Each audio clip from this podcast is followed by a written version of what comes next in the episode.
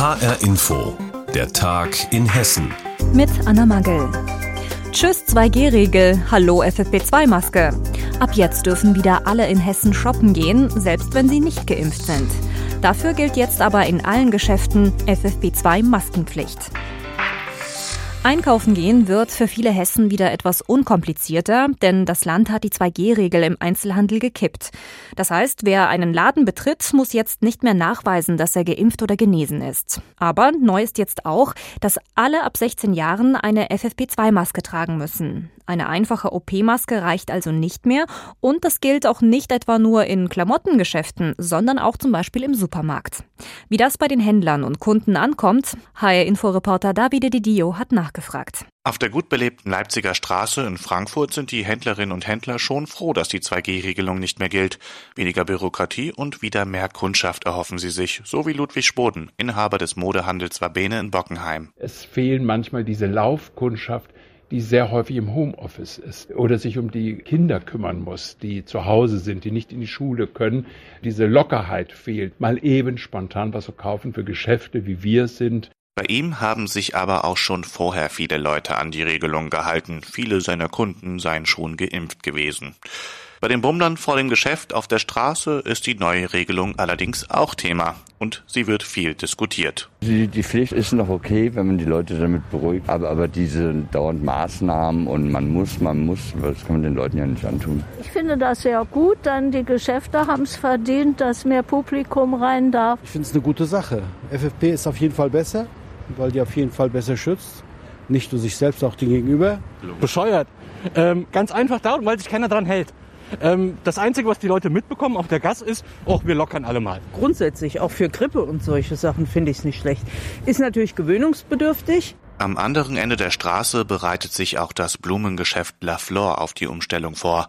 Als Geschäft des alltäglichen Bedarfs galt hier zuvor zwar keine 2G-Regelung, neu ist hier jetzt aber die FFP2-Maskenpflicht. Die Floristin Sabrina Gager-Lichtenau glaubt, dass das für die Kunden kein Problem sein wird. Die Kunden müssen sich dann halt andere Masken aufsetzen. Ich denke, das werden sie machen, genauso wie vorher auch. Ob ich mir jetzt dann im Geschäft eine FFP2-Maske oder so eine medizinische Maske kaufe, weiß ich nicht, ob das dann einen großen Unterschied macht. Also es sei denn, man hat sich jetzt natürlich mit den anderen Masken eingedeckt, dann ist es wahrscheinlich ärgerlich für den einen oder anderen, aber ich glaube nicht, dass das die Kunden daran jetzt hindert, zu uns zu kommen. Ludwig Spoden vom Modegeschäft Wabene findet die FFP2-Maskenpflicht gut, denn die Maske schütze besser, sagt er. Für Kunden ohne hat er aber auch schon welche zurechtgelegt. Wir haben schon so einige gekauft, dass man sagen kann, diese kosten ja heute nicht mal viel Geld. Nehmen Sie bitte die, die ist besser. Äh, damit wir hier auch keinen Ärger kriegen. Also wir wollen also nicht wieder versuchen, jetzt wieder zu sagen, das geht nicht, dieses geht nicht. Also dann bieten wir lieber schnell eine Maske an, kostenlos und sagen, ziehen Sie die doch bitte zum Einkaufen an. Wir müssen dem ja vertrauen, was die Fachleute sagen und es scheint so zu sein, im gesamten Einzelhandel äh, war das ja oft auch schon so getestet oder Umfragen, dass die wenigsten sich anstecken. Am Grund dessen, dass sie eine Maske tragen. Das Wichtigste, und da werden sich viele Händlerinnen und Händler wohl einig sein, ist, dass die Geschäfte aufbleiben. An die Corona-Maßnahmen habe man sich mittlerweile gewöhnt. Der größte Wunsch ist, dass die Maßnahmen bald ihr Ende finden. Keine 2G-Regel mehr im Einzelhandel. In Hessen dürfen jetzt wieder alle einkaufen gehen, egal ob geimpft oder nicht. Allerdings gilt in allen Geschäften eine FFP2-Maskenpflicht, auch in Supermärkten oder Drogerien. Infos dazu hatte Davide Didio. Immer mehr Verbraucher ärgern sich über ihre Bank oder ihre Sparkasse, denn wenn die ihre Gebühren erhöhen, dann müssen eigentlich die Kunden vorher explizit zustimmen. Die Gebühren, die die Banken zuvor also unrecht einkassiert hatten, müssen sie zurückzahlen. Das tun sie aber längst nicht immer.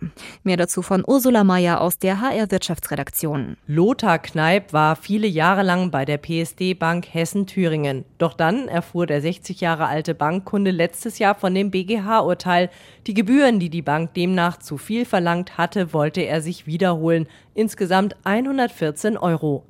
Deshalb schrieb er seiner Bank einen entsprechenden Brief und die antwortete ihm ein paar Tage später. Da hieß es dann, dass man mir die Gebühren erstatten würde, aber gleichzeitig mir meinen Girokontovertrag gekündigt hat. Ja, da war ich am ersten Moment etwas geschockt. Dann habe ich mir gedacht, das kann eigentlich nicht sein, dass das rechtens ist. Auf Nachfrage hat sich die Bank bislang zu dem Fall nicht geäußert. Lothar Kneip musste seine Bank wechseln, was ihn ziemlich gewurmt hat. Andere Bankkunden machen ihrem Ärger auch Luft, und zwar bei der Finanzaufsicht BaFin.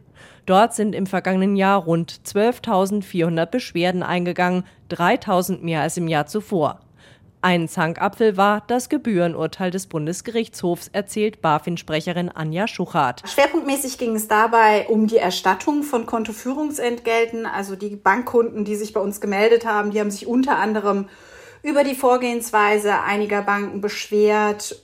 Teilweise fühlten sich aber auch Bankkunden unter Druck gesetzt oder aber zu einer Zustimmung genötigt. Auch Verbraucherschützer berichten, viele Kunden hatten Probleme, die geforderten Gebühren von ihren Banken wiederzubekommen. Dazu sollten sie oft neue Geschäftsbedingungen akzeptieren, sonst wurde ihnen schlimmstenfalls mit der Kündigung gedroht. Wie viele Verbraucher mit ihrer Beschwerde Erfolg hatten, dazu will sich die BaFin nicht äußern. Es heißt nur ganz allgemein, man gehe dem Ganzen nach und fordere die betroffenen Kreditinstitute zu einer Stellungnahme auf. Angesichts des massiven Anstiegs der Beschwerden in letzter Zeit sagt BaFin-Sprecherin Schuchart ganz deutlich, das zeigt eben noch einmal, dass viele Banken in ihren Kundenbeziehungen deutlich nachbessern müssen. Und das gilt nicht nur für die Banken, sondern auch für die Sparkassen. Ihre Ombudsmänner haben durch das BGH-Urteil mehr Arbeit. Die Zahl der Anträge auf eine Schlichtung ist um über die Hälfte auf 6000 im letzten Jahr gestiegen. Zum Beispiel würden viele Kunden überhaupt nicht verstehen, warum sie von den Banken aktuell wegen des BGH-Urteils so viele Dokumente zugeschickt bekommen, berichtet Alexander Hartberg, Pressesprecher des Deutschen Sparkassenverbandes. Da geht es aber einfach darum, dass diese Geschäftsbeziehung, diese Beziehung zwischen Sparkasse und Kunde ja auf eine rechtssichere Grundlage gestellt werden muss. Und das lässt sich dann vielfach auch erklären. Denn auch das ist eine Folge des BGH-Urteils, weil Geldhäuser die Gebühren nicht länger erhöhen können, wenn Kunden einfach nur stillschweigend zustimmen, sind auch bestimmte Klauseln in den Verträgen hinfällig. Sollten sich Bank und Kunde allerdings nicht auf neue Bedingungen einigen können, sei die Geschäftsbeziehung beendet, heißt es beim Sparkassenverband.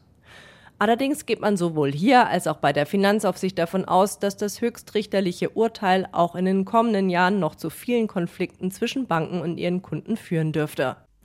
Gebührenärger bei vielen Bank- und Sparkassenkunden. Infos dazu hatte Ursula Mayer. Fast zwei Jahre ist der rassistische Anschlag von Hanau her, aber erst jetzt geht es im Hessischen Landtag an die Aufarbeitung der Morde. In der fünften öffentlichen Sitzung des Untersuchungsausschusses ist jetzt ein Sachverständiger als Zeuge gehört worden, ein Psychiater, und er hat sich explizit mit dem Täter und seiner Psyche befasst. Vor dieser Sendung haben wir unsere landespolitische Korrespondentin Sandra Müller gefragt, was genau hat der Sachverständige denn genau gesagt? Im Grunde hat der Sachverständige nochmal die Erkenntnisse aus seinem Gutachten erklärt, dem Demzufolge war Tobias eher schizophren und er hatte über 20 Jahre hinweg vermutlich Wahnvorstellungen. Allerdings sind sowohl seine Krankheit als auch seine rassistischen Gedanken schwer zu erkennen gewesen, weil er laut Gutachten größtenteils normal gewirkt hat. Diese Erkenntnisse sind deshalb wichtig, weil der Untersuchungsausschuss unter anderem die Frage klären will, ob die Tat hätte verhindert werden können, wenn man Tobias eher vorher auf dem Schirm gehabt hätte. Sandra Müller über den Untersuchungsausschuss zum Anschlag von Hanau. Vor fast zwei Jahren hatte ein Rassist in Hanau mehrere Menschen mit Migrationshintergrund ermordet und anschließend sich selbst getötet. Jetzt wird der Anschlag politisch aufgearbeitet. Das hat es noch nie gegeben, zumindest beim Karnevalsverein Weiterstadt. Dort sind Prinz Michael III. und Prinzessin Angela III. jetzt schon seit drei Jahren im Amt. Damit sie das närrische Zepter ans nächste Paar übergeben können, braucht es eine neue Fastnachtskampagne. Tja, aber Corona-bedingt mussten die letzten beiden Kampagnen abgesagt werden. Und damit geht die Amtszeit von Angela und Michael in die dritte Runde. Meine Kollegin Conny Bechstedt hat die beiden ewigen Fastnachtsmajestäten getroffen.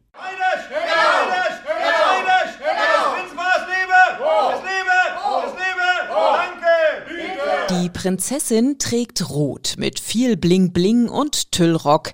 Er hat sein Outfit immer griffbereit in einer großen blauen Tüte. Man kann ja nie wissen. Da ist meine Mütze drin, mein Umhang, die Federn, goldenes Zepter passend zum goldenen Umhang und meine Proklamation. Die hat er gebraucht, damals beim Amtsantritt. 2019 hatten Angela und Michael Wesp, die auch im nicht närrischen Leben ein Paar sind, ihr Prinzenamt übernommen. Eigentlich lief erstmal alles ganz normal. Sitzungen, Empfänge, Einladungen. Ich hatte damals gesagt, es hat mir, hat uns beiden ja so einen riesen Spaß gemacht. Und ich habe gesagt, ach, ich mache das jetzt die nächsten fünf Jahre. Aber so natürlich nicht. Mit so meint er die Dauerparkposition der letzten beiden beiden Jahre. Gerne würden sie immer noch Hellau rufen, Hände schütteln und sich von Großen und Kleinen bewundern lassen, so wie 2019, erzählt Angela. Ich ziehe das Kleid an und habe das Diadem auf und noch ein paar Blümchen in der Hand und dann bin ich königlich. Und das ist ganz, ganz bezaubernd. Die Kinder kommen an dein Kleid. Am besten krabbeln sie drunter. Also diese strahlenden Augen, das hat mir am allermeisten Spaß gemacht. Das war ganz, ganz bezaubernd. Aber dann war plötzlich Corona und alles war anders. Eigentlich noch im Amt, aber keine Auftritte, keine Veranstaltungen mehr und vor allem keine Übergabe an ein neues Prinzenpaar. Die Prinzessin hat aber das Beste draus gemacht. Ich habe dann weil ich gedacht habe, naja, irgendwas will ich wenigstens den Leuten in Weiterstadt bieten. Am Faschingssamstag mich entschieden, mich ordentlich als Prinzessin angezogen und habe eingekauft mit voller Montur. Es hat viel Spaß gemacht, die Leute waren amüsiert, an der Kasse haben sie sich gefreut, die Kinder haben sich gefreut, die Leute haben gesagt, stimmt ja, es ist ja Fasching. Das hat ganz gut getan. Und auch dieses Jahr werden sich die beiden wieder was einfallen lassen. Schließlich sind sie noch im Amt im dritten verrückten Jahr als Angela die Dritte und Michael der Dritte. Conny Bechstedt über das Fastnachtsprinzenpaar in Weiterstadt. Das ist wegen Corona schon im dritten närrischen Amtsjahr. Ja, und die Pandemie hat für uns alle Folgen. Manchmal sind die Folgen aber auch gar nicht so schlecht. So ist es jedenfalls beim Opel Zoo. Denn der Tierpark in Kronberg, der feiert einen neuen Besucherrekord. Und das liegt eben auch an Corona. Wie genau, berichtet HR-Info-Reporterin Vaja Stavrianos. Die beste Nachricht hat Geschäftsführer Thomas Kaufels präsentiert. Im letzten Jahr hat der Opel Zoo einen Besucherrekord erreicht. Rund 580.000 Gäste waren da. Das waren etwa ein Drittel mehr als 2020. Das liegt natürlich auch auch daran, dass im ersten Pandemiejahr mehrere Monate geschlossen werden musste. Als dann wieder offen war, hatten wohl viele Menschen Sehnsucht nach dem Tierpark im Taunus. Einfluss hatte aber auch das Wetter und Corona, erklärt Thomas Kaufeld so. Dass der Sommer nicht so heiß war, dass sich die Besucher bei uns dann doch relativ sicher gefühlt haben. Mit offenen Flächen und den sehr wenigen Häusern. Dazu kommt, dass natürlich weniger Leute wahrscheinlich in Urlaub gefahren sind sodass das alles Komponenten waren, die dazu beigetragen haben, dass wir ein solch gutes Ergebnis in 2021 bringen konnten. Aber auch neue Gehege sind attraktiv und locken Neugierige wie diese Mutter mit ihrem kleinen Sohn. Sie stehen vor der Madagaskar-Voliere mit den Lemurenarten Kata und Wari. Was hat der Kleine gerade beobachtet? Einer, der ganz nah an der Scheibe rumgehufft ist. Einen geringelten Spann. Und das findet er schön. Und auch seine Mutter ist begeistert von der Voliere. Wir haben es tatsächlich zum ersten Mal heute gesehen und bin ganz beeindruckt und finde es total schön, mal was Neues zu entdecken hier und finde es ist ganz arg schön gestaltet und habe schon gelesen, dass man im Sommer sogar noch da reingehen darf. Da freuen wir uns drauf. Das stimmt. Eigentlich wollte der Zoo die Voliere dann auch zum freien Flanieren öffnen, aber die Gefahr, dass die Gäste die Tiere füttern, ist zu groß. In jedem Fall lohnt sich gerade jetzt im Opel Zoo ein Besuch, denn auf die ganz Kleinen wartet eine wahre Ziegenbabyschar, die fröhlich umherhüpft. Viel frische Luft ist auch am Ende des zweiten Pandemiejahrs immer noch ein Grund, hierher zu kommen. Besucherrekord im Kronberger Opel Zoo. Vaja Stavrianos hat uns darüber informiert. Und das war der Tag in Hessen mit Anna Magel. Die Sendung gibt es wie immer auch als Podcast auf hrinforadio.de.